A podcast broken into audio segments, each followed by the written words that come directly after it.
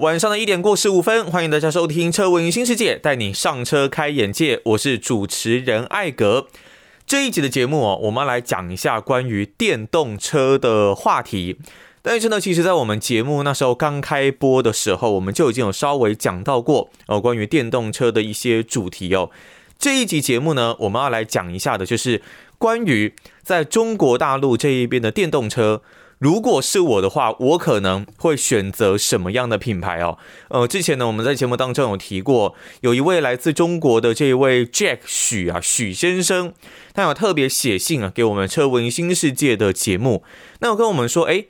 在最近，当然受到俄罗斯还有乌克兰战争的影响，所以呢，全世界各地的油价都是持续的在飙升当中的。我们不要说中国这一边了，其实像台湾也是哦。在台湾这一边的油价呢，是一路哦，九八现在已经来到了每公升三十五块啊，台币三十五块。那如果呢是九五无铅汽油，也是大概来到三十三块左右的水准。未来我们认为，在油价的这个部分呢，真的是会越来越高。所以呢，你持有车子的成本，在路上行走的成本，应该是。在接下来可能会让大家更加难以想象。那当然，这两国的战争呢，除了对于油价造成影响之外，例如像俄罗斯这边掌控了一个原物料镍。也是很多哦，包括了像是电动车，他们电池制造需要的一个主要原料。那对于全世界，虽然他们是两国之间的战争了，但是对于全世界的一些原物料的供应、汽车的供应，或者是一些电子产品的供应，都产生了我认为是蛮大的一个影响。当然，还是希望未来呢，战争能够尽快、很快速的平息哦。不过也因为油价这样子上涨呢，让这位许先生啊是希望说，哎，自己能够来换一个电动车。以台湾这一边的状况来说呢，电动车多数人想到的应该就只有特斯拉而已吧。但是其实在中国这一边，电动车的发展已经可以说是相当的成熟哦。以今年三月份的一篇新闻报道的一个报告来看。在全球一月份电动车销售量的排行榜显示呢，最大的就是销售量最好的全球已经不是特斯拉了，而是中国车厂比亚迪哦。比亚迪呢，勇夺了全球电动车的销售冠军。所以说，其实，在整个电动车的市场而言呢，已经不会再是特斯拉独大，在中国这边已经逐渐有迎头赶上的趋势哦。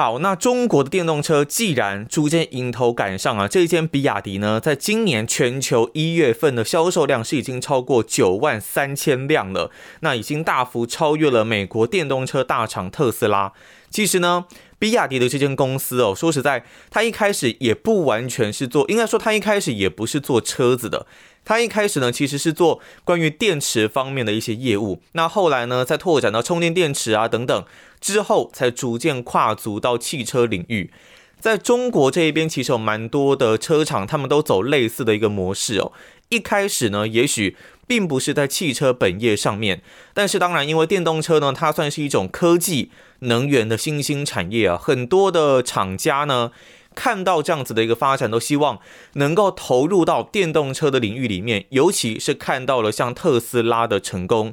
在中国呢，你不管像是很火红的五菱宏光啦，还是说像是比亚迪啦，另外还有当然魏小李嘛，蔚来汽车、小鹏汽车、理想汽车，他们都是跨足到电动车的领域。加上中国这一边，它过去是有补贴的，补贴后的价格确实让大家对于车子是更能够来入手。以台湾这边来说呢，之前其实在机车、摩托车方面哦，在以前我们都是使用汽油的车款，那后来呢，政府也做了补贴，做了很多的一些补助的措施，希望大家能够去换电动机车，降低对于环境的一个污染哦。那个时候呢，补助其实真的是还蛮优惠的。现在呢，当然这个补助已经是逐渐的退场，接下来就看大家要怎么的来去做选择。那中国这边也一样哦，其实。在他们的一些补贴措施没有像过去这么的丰厚之后，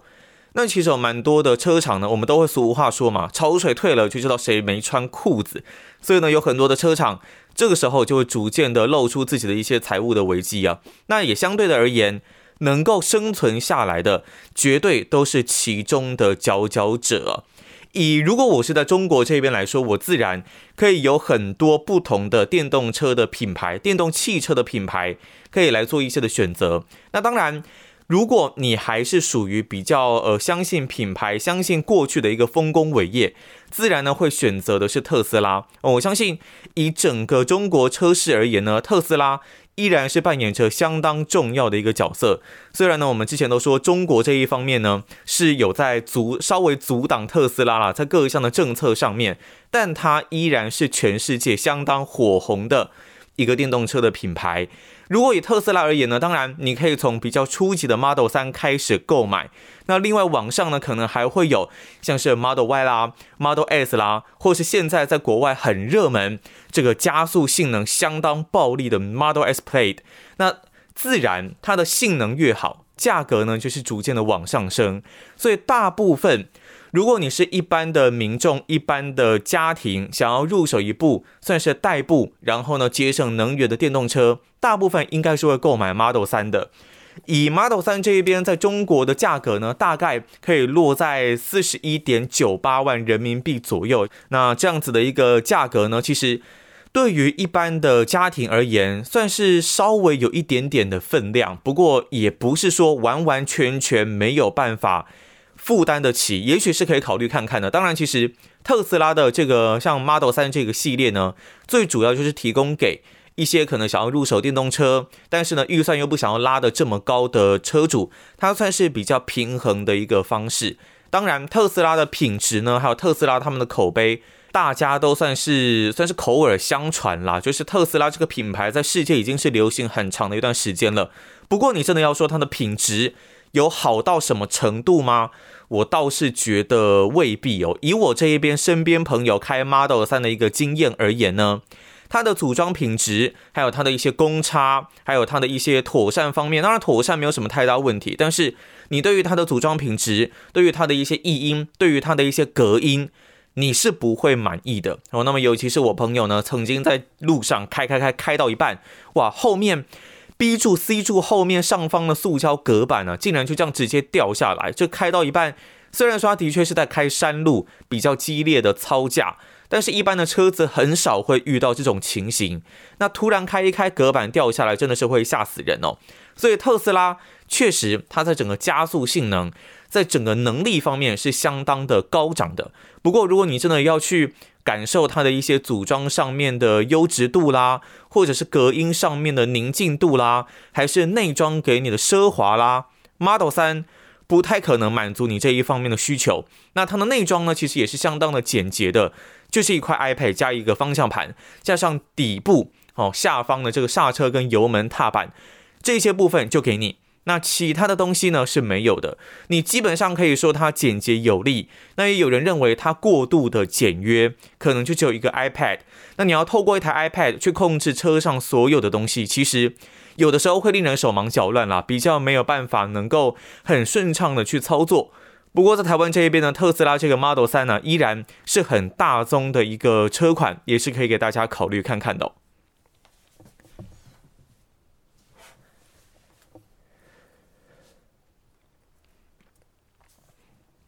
好，我相信呢，有很多中国的听友、中国的网友呢，会认为说，诶，这个特斯拉虽然它是全世界相当火红的车款，不过呢，它的这一些组装品质啊，还有尤其它在高速公路上面所造成的一些风切声啦、胎噪声啦、异音等等。这一部分有很多的车主没有办法接受，所以现在中国内部的电动车品牌呢，越来越多针对这个方面来去做一些调整。哦，我在呃之前关注中国大陆这一边的电动车市场的时候，我其实就很呃很仔细的观察他们自己的品牌所制作出来的电动车有什么样的品质哦。例如我们前面提过的比亚迪，像是比亚迪这一方面而言呢，它不管是它的秦系列。它的汉系列还是它的宋系列，我觉得都是有一定的品质存在的。那么尤其呢，像是如果你是比较想要呃能源比较想要节能的，那你可能会去挑像是秦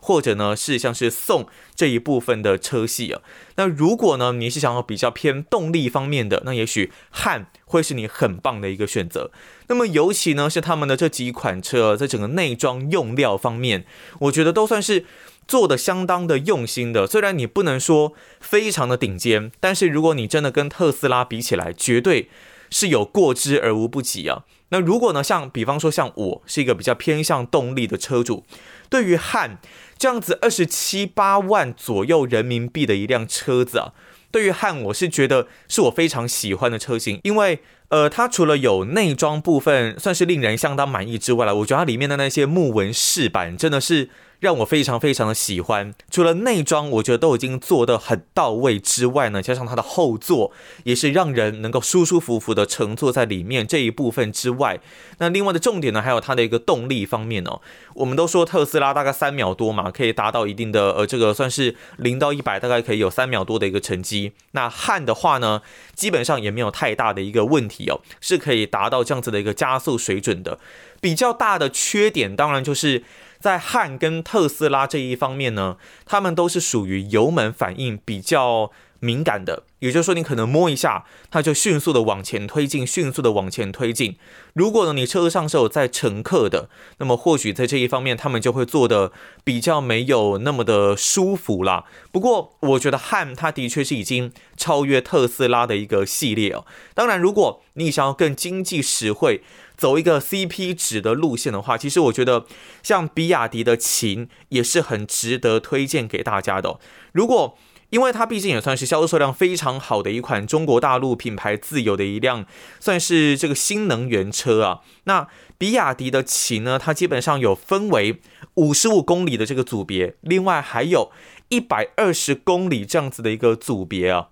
那两者的差异呢，基本上当然在行驶里程上面会有差，价格上面也是有差的。两个里程的版本呢，都有分为尊贵型跟旗舰型。如果你真的需要我去做推荐，我真的还是建议大家啦，买一百二十公里的这个尊贵型。哦，当然，因为他们其实算是油电混合动力这样子的车子，我们并不一定要说完全的是利用电动车。其实这种油电动力这种混合的车子啊，不管是像是 Toyota 的卡罗拉、Corolla。或者呢，是像是这个秦这样子的一个车型啊，也能够提供给大家很大部分的能源节约方面的使用。比亚迪的秦，它的这个尊贵型呢，我觉得算是很值得推荐给大家。大概十二点九八万，也就是说你大概抓十三万人民币左右的价格，就能够买到一辆很节能的一辆车子。那你如果真的对动力是比较有需求的，我觉得比亚迪的汉大概二十七八万吧，也绝对能够满足大家的一个需求。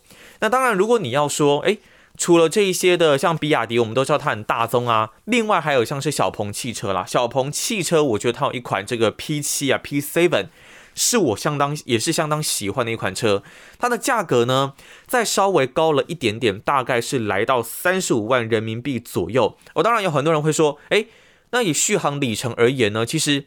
各个电动车，如果它是做现在做电动车品牌，我觉得基本上他们的续航里程应该都是可以达到四百公里以上。那以这样子的一个里程来说呢，我认为在台湾是很够用的。但是如果你是在地大物博的中国大陆，你可能需要的是要找更多的一些充电桩，你要找到自己的中继站。另外就是还有你的车子必须要是支援快充的，像比亚迪的汉啦，或者是像是小鹏的 P7 啦、特斯拉等等，他们当然这些。我觉得价格普遍来说算比较高的车型，它们一定是都会具备有快充功能的。可是，如果你是买到像是比亚迪的秦，比较低阶的五十五公里这样子的一个版本。它虽然它算是油电混合的动力，可是如果你要给它充电的话，它也是只它是只有慢充哦，所以我才会建议你还是买一百二十公里的组别，可以迅速的提供快充这样子来使用。以秦这一边跟 Toyota 的 Corolla 来比较的话呢，基本上 Toyota 丰田这一边的车子它是汽油为主，电力为辅，但是呢，以比亚迪的秦而言，它是电力为主，汽油为辅。有一点呢像是新版本的这个 Honda Fit 哦，柴犬类型的 Honda Fit，它主要它虽然也是油电混合，不过呢它是走一个电力为主，然后呢汽油为辅的一个状况。未来所产出的电动车呢，应该越来越多会呈现这样子的一个格局哦。那小鹏的这一辆 P7 为什么我很喜欢呢？因为基本上我还是比较喜欢大车啦，像这一辆车呢，呃，车长四米八八，那轴距大概三米左右，这个尺寸已经算是中大型的一个轿车了。以我自己现在所开的丰田超霸 4Runner 而言呢，它的车长也差不多四米八。当然，呃 for runner 它主要还是在车高方面有着比较。跟别的车比较不一样的特质啦。那因为呢，我很喜欢特斯拉的外形，但是呢，我又想要有一些比较好的组装品质。P7 应该就能够满足这一方面的需求，因为它的车身外形呢，既有点像 Model S，又有点像 Model Y，应该可以说就分成呃车前像 S，车后半段呢有点像 Model Y。那它是一辆非常帅气的车子，尤其你可以发现它车前的灯饰。跟车后的灯饰哦，都是这种一体式的，这种一体式的灯饰，一体式的灯具啊，那这看起来呢，就真的是非常非常有科技感哦。另外还有它的一些黑化的轮圈啦，然后使用到十九寸，另外原厂配 PS4 的轮胎，还有呢，它有非常标准的像这种二点五的自动驾驶等级的一个功能啊，虽然还不到完全的自动驾驶，但是已经让你在驾驶的过程当中相当的轻松了。那么尤其呢，像包括了它的车侧有一个镜头，后视镜下方有两颗镜头，左右加起来至少就是六颗镜头啊，来提供你的车子有更高的自动驾驶的一个可靠性哦。以外观而言，绝对是相当有科技感的一辆车。就外观来说，我真的是非常的喜欢呢。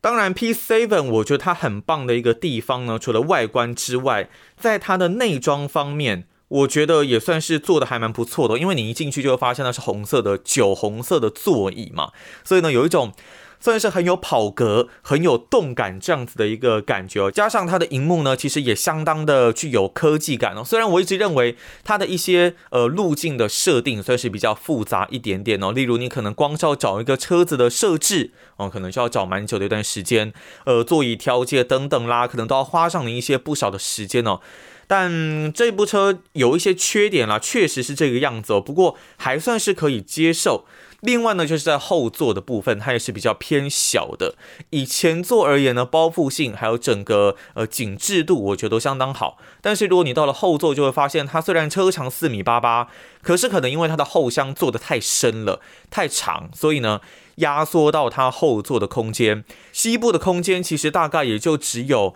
一个拳头配上。三四根指头这样子的空间，而且还稍微有一点勉强。那以这样子的空间来说呢，我觉得稍微还可以再做一些的进步了。那 P7 我觉得我相当喜欢的一个地方哦，就是它的整个油门，它真的做的非常非常的像汽油车。它的油门动力的输出呢是很线性的，非常的柔，它不会像是比亚迪的汉啊，或者是像是特斯拉这样子，具有狂暴野兽般的一个动力。比较不像这样子的方式，当然，它零到一百的加速比较不太可能达到三秒的水准呢，它大概是四点三秒左右，但以日常生活来讲绝对够用。重点是这个线性的输出呢，可以让驾驶还有让你的乘客在乘坐上面有非常棒的一个体验，不容易晕车啦。而且呢，它在你把油门放掉的时候，一般的电动车呢，因为它有这个所谓的回收机制，动能回收机制，所以呢，你在油门放掉的时候，你不踩刹车也会觉得有一点像是在刹车了，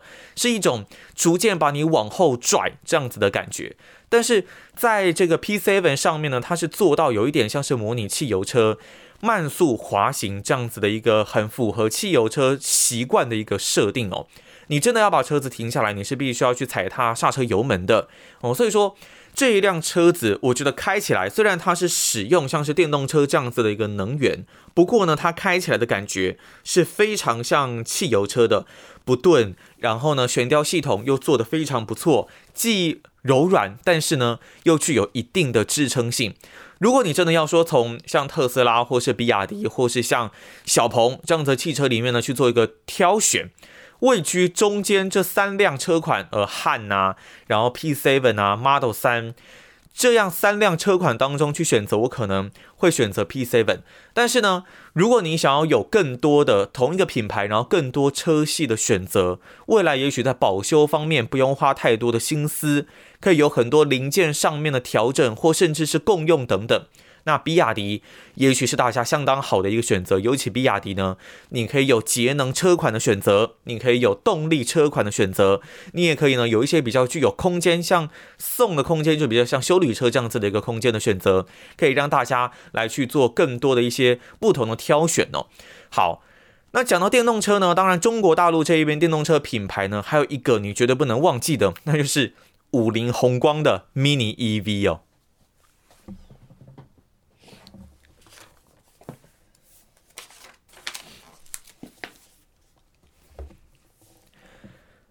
说到五菱宏光的 Mini EV 的这一款车呢，它应该可以说是五菱宏光他们第一部的电动车，也是第一部的微型车哦。整辆车呢是不到一千公斤的整备重量，那车长呢也超级短啊，不到三米这样子的一个双门车型。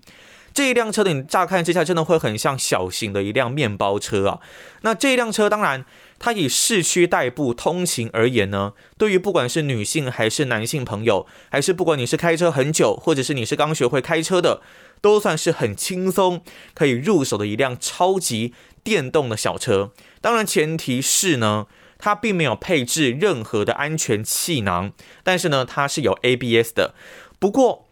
它的安全性确实是让大家比较质疑的部分。但你既然会去考虑这辆车，这辆车等级呢，从二点八八万，然后到四点八八万都有。它的续航里程确实会不一样，它也是有分一百二十公里跟一百七十公里这样子的一个续航。但是整辆车都是没有快充的，它都是只能选择慢充。也就是说，你如果购买这辆车，你可能是必须要晚上呃在家里好好的充一个晚上的电，或者呢是到你的公司到你的单位之后。然后呢，再把它接上这个充电，然后让你下班的时候呢，就有满满的电可以来使用。不然的话，如果你是去外面，比方说吃个饭或是旅游，你想要小充一下，可能最多呢也只能获得二三十公里这样子的一个路程。这一部车基本上不太是让大家能够做呃长途来使用，应该说不是那么建议很长的去做长途使用了。如果你的主要目的是做长途的话。那你呢？如果主要目的是做短途，这辆车绝对能够满足大家的一个需求。重点是它的 CP 值，它的价格真的是非常非常低。但是配备，你要说它配备给的很不足吗？当然，它并没有什么安全方面的配置。不过座椅的舒适度，然后方向盘朝上的这种特殊的配置，还有它的一个握感，另外整辆车开起来的一个视野，还有内部空间的舒适度，以及整个中控台的简洁度基本上都是没有太大的一个问题哦。当然，它其实在很多的配置上面都节省了成本，像是它车门就只有拉把、呃手把这个功能而已。不过它是有中控锁的，你开一段时，你开上路之后，它就会自动的把你的车门给锁上。那它呢，车窗的按键是设置在中央扶手这一边的，它其实也没什么扶手，应该说就是中央安座这一边，它是有换挡的旋钮。那么另外呢，还有车窗的调整，机械式的手刹。那前方的中控台的部分呢，其实也没有太多的一些配置哦。基本的按键布局之外呢，另外就是它的冷气的出风口是一个长条形的哦，这个冷气很冷哦，大家可以体验一下，跟丰田呢应该可以说是差不多了。那它的杯架就设定在出风口的前面，你的水呢放在这个地方，没有多久它就会变得算是很凉的一瓶水，因为它的冷气。真的是够冷，它是属于二加二的一个设定哦。当然，在后座的部分呢，其实因为它车型设定的关系，所以头部空间算是蛮不错的。膝部空间对于这种短车来讲呢，已经算是还 OK 了。我们甚至有看到有人曾经测试过，后面坐三个男人是没有问题。不过这辆车基本上呢是四人座的车型设定，也就是说你后面的人呢是不可以坐到第三位的，因为呢中间是没有安全带的，你还是只能坐两个人，然后有两副的安全带。但是它有两组的 ISOFIX，也就是说如果你是两个小孩，两个没有那么大的小孩都需要儿童安全座椅。放在后座也是没有太大的一个问题哦。那头部的部分呢，它是没有什么头靠枕的哦。当然也可能是节省成本的一个使用吧，在安全性上面确实会受到蛮大的一个挑战。但是你也必须要想，它真的是一辆非常非常便宜的一辆车子，它最高等级价格大概也就将近五万人民币左右而已，换算成台币其实也就大概二十出头万。你很多人这样子都可以买一台重机了，那而且是比较没有那么贵的重机哦，所以你的汽车如果能用这样子的价格去买到，做一般的日常代步跟通勤，在市区里面走一走，速度不要那么的快，基本上是没有什么太大的问题的。那这一辆车呢，很多人会担心，诶。它虽然在市区走走停停没有问题啊，但是如果上到高速公路，会不会很可怕呢？会不会赶不上其他车流哦？其实这种车呢，因为它的整备重量大概就只有不到一千公斤这样子的水准，我记得两个组别大概也就是六七百公斤左右吧，所以它的加速性能呢，你不能说它很差。当然，它不太可能跟我们前面所提到的，不管是 P7 啦，不管是汉呐，还是不管是特斯拉等等来相比。不过，它确实具有。算是可以接受的一个加速性能。在高速公路上，你从匝道要切到快车道，稍微小花一点时间，但是要达到一定的速度是没有什么太大问题的哦。那它呢，基本上在一般经济模式之下，最极速可以达到八十公里啊。那如果你是在运动模式底下，可以达到一百公里。虽然呢，还是能够在高速公路上生存啦，但真的可能会比较容易被欺负啊，被逼车啊等等。大家开这辆车，尤其它没有什么安全配备，它没有安全气囊等等，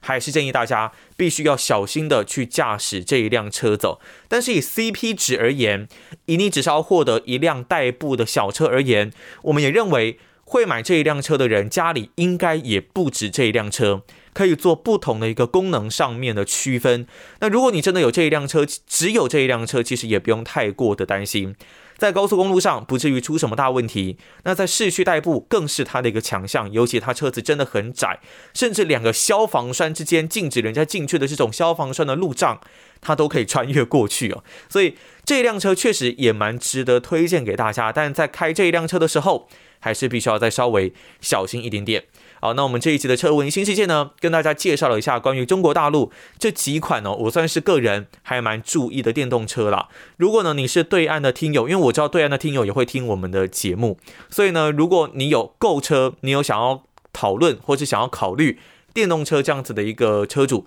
欢迎可以参考看看。那如果呢，你有任何的心得、任何的想法，都可以呢寄信到台北北门邮政一千七百号信箱，或是 email 到 l i l i 三二九 at m s 四五点 h i n e t 点 n e t。如果可以的话，也可以到 Apple Podcast 帮我们车问新世界来一个五星的推荐。那艾格呢，真的会相当的感谢大家啦。好，那以上呢就是我们这一期的节目内容，我们就下一集节目再见喽，拜拜。